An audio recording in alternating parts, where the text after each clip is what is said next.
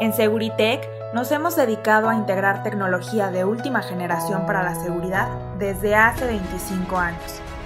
En este tiempo, las experiencias, historias y sobre todo el conocimiento se ha acumulado. Hoy queremos compartirlo contigo y así aprender juntos sobre las tecnologías que implementamos para tu tranquilidad.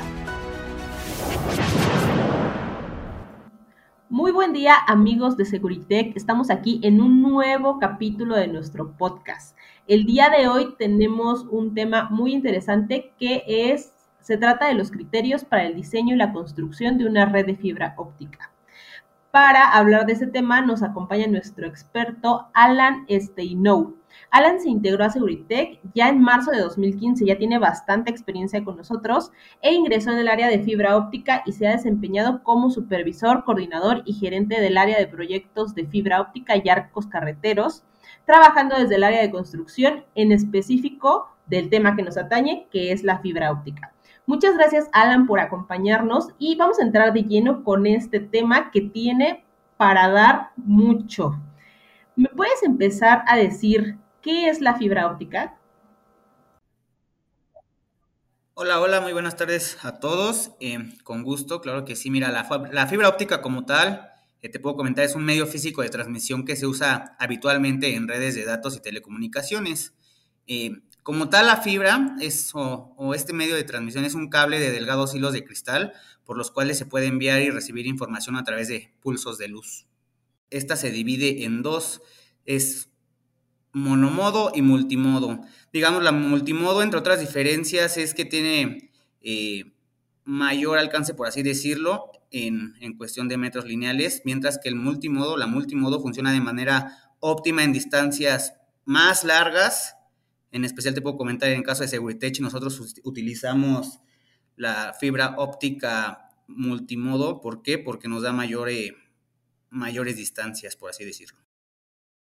Ok, Muchas gracias. Oye, ¿y técnicamente hay alguna diferencia entre estas monomodo y multimodo? O sea, ¿en el interior del cable cambia algo? Eh, sí, sí cambia. En el interior del cable cambia. Aparte de las diferencias que ya te comenté, eh, cambia en el, en el, diámetro del núcleo, por así decirlo. Uno es más, más, eh, tiene mayor diámetro que el otro.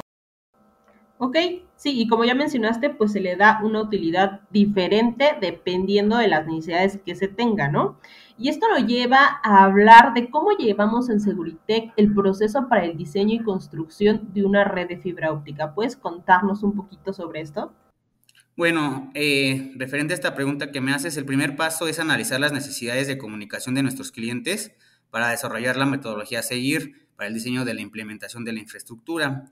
Este paso es fundamental, es muy importante, ya que a partir de conocer los requerimientos es como definimos las trayectorias por las que se van a, desarrollar la infraestructura.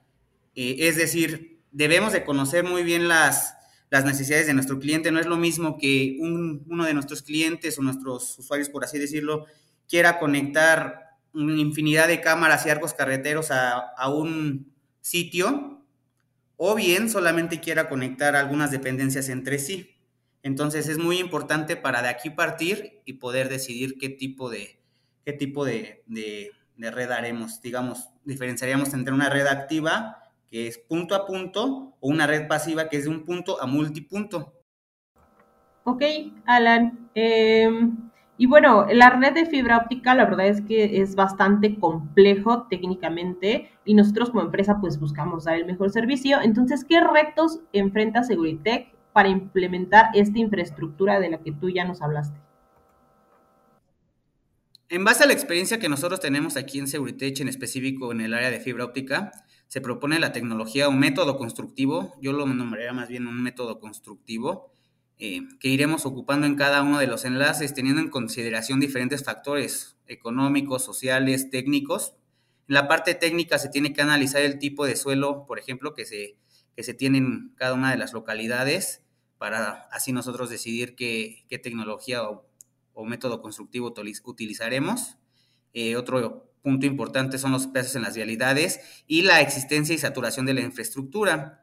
Por la parte social es muy importante y esto de verdad ha sido muy, muy importante en los últimos años eh, me, gustaría comentarles la tendencia actual que se tiene en la mayoría de los gobiernos, tanto estatales como municipales, que trata de, evitar toda la contaminación visual, ya sea en sus, en sus centros históricos, en sus centros turísticos de importancia económica, tratan de que no haya nada de cables, de postes para darle una mejor imagen a las calles, a la vía pública, por así decirlo. Eh, otra de las consideraciones que se toman para la elección de las vialidades es recomendable buscar vialidades primarias o secundarias, esto por la accesibilidad a las mismas y el espacio de trabajo que se pudiera tener. Además de que, bueno, meternos en zonas residenciales, zonas habitadas donde la gente tiene su casa y demás, pues puede causar muchas incidencias por, pues al ser una construcción hay ruido, de repente podríamos generar ahí suciedad y tratamos siempre de tener lo más limpio posible, pero siempre una, una obra implicará este tipo de, este tipo de situaciones y es lo que, lo que fundamentalmente tratamos de evitar, ¿no? Es por eso que nosotros elegimos más vialidades primarias, secundarias, ¿no?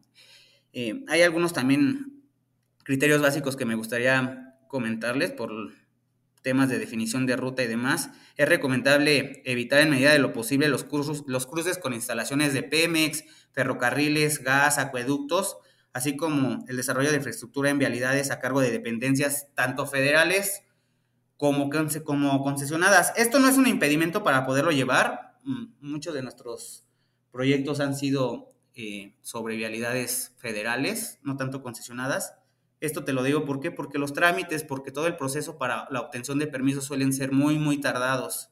Entonces optamos más por, por vialidades que no tengan jurisdicción tanto federal como un tipo de concesión, ¿no? Una vez que se tiene ya definida la ruta en gabinete, procedemos a la inspección visual. ¿Qué quiere decir con la inspección visual? Nosotros vamos a campo, recorremos a pie como tal la, la ruta que estamos proponiendo para poder localizar infraestructura existente, agua potable, drenaje, instalaciones de electricidad, gas, Pemex, telefonía, que se hayan pasado desapercibidas en nuestro primer acercamiento que hacemos. El primer acercamiento que hacemos o conocimiento de la red, de la ruta, la hacemos por Google Earth. Entonces es importante para nosotros poder ir, corroborar, caminar como tal todo el tramo y ver que no se nos escape ningún dato para poder después proponer la ruta. Ok, la verdad es que son demasiados factores los que se toman en cuenta para que genere un buen funcionamiento de esta fibra óptica. Pero, oye, Alan, me gustaría un poco que nuestro público entendiera para qué sirve esta tecnología. En específico, Seguritech, ¿para qué la utiliza? ¿Qué se transmite a través de estos cables? Bien, mira, eh, como sabes, nosotros eh, estamos siempre transmitiendo imagen de los postes, altavoces, drones y demás. Entonces, por ahí de repente eh, las, las torres de transmisión de microondas no tienen líneas de vista y es por eso que entra esta parte de la, de la transmisión alámbrica, en este caso la, fibra óptica, eh, la, la, utilizamos de esta manera, como parte secundaria, bueno, como complemento a las microondas. Oye, ya habías mencionado un poco de hacer un, un recorrido visual. ¿Puedes contarnos un poquito más de qué implica esto?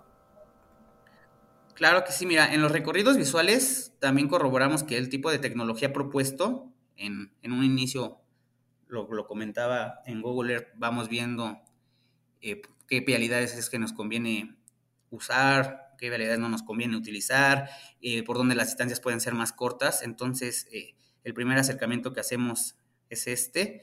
Y ya en campo lo que vamos y corroboramos es que tanto la tecnología que vamos a implementar sea la correcta, como también eh, los trabajos que vamos a llevar tengan pues las facilidades de poderse llevar a cabo. ¿Qué quiero decir con esto? Que, por ejemplo, para una máquina perforadora debemos de, debemos de corroborar que tenga espacio, que no va a afectar a la, a la vialidad como, como tal, a los transeúntes, a los posibles usuarios de estas, de estas vialidades, ¿no?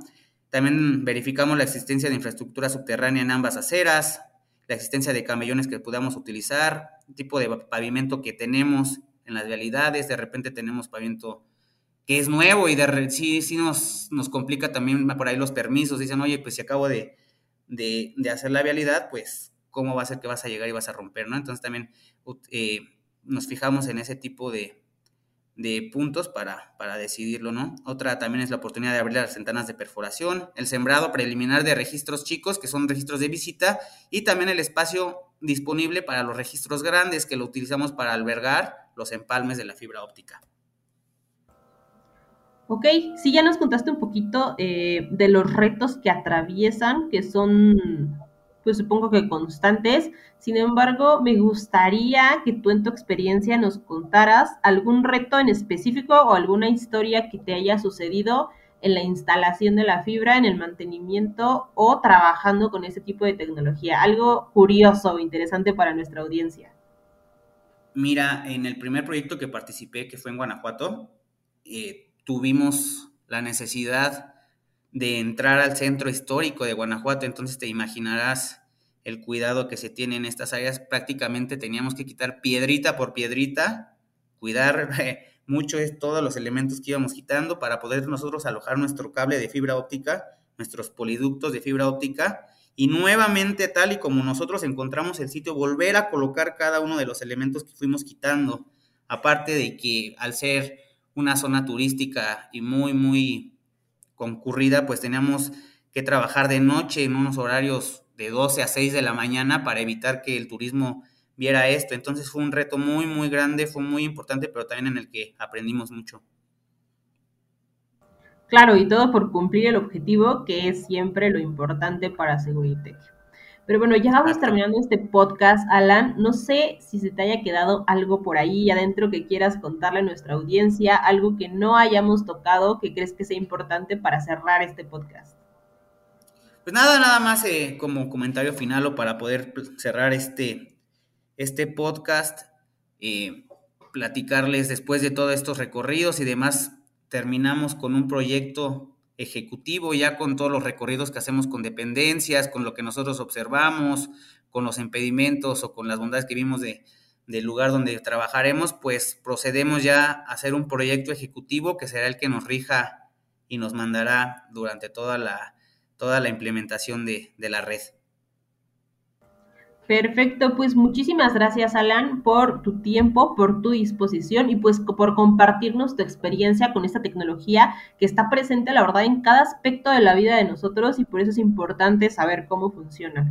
Y a nuestra audiencia les recuerdo que nos sigan en redes sociales. Estamos en Facebook como Seguritech, en Twitter como Seguritech Grupo, en Instagram como Seguritech México y en LinkedIn como Seguritech. Les mando un abrazo también a ti, Alan, y muchísimas gracias. Muchas, muchas gracias. Igualmente un abrazo y un saludo para todos. Seguritech, innovando para tu tranquilidad.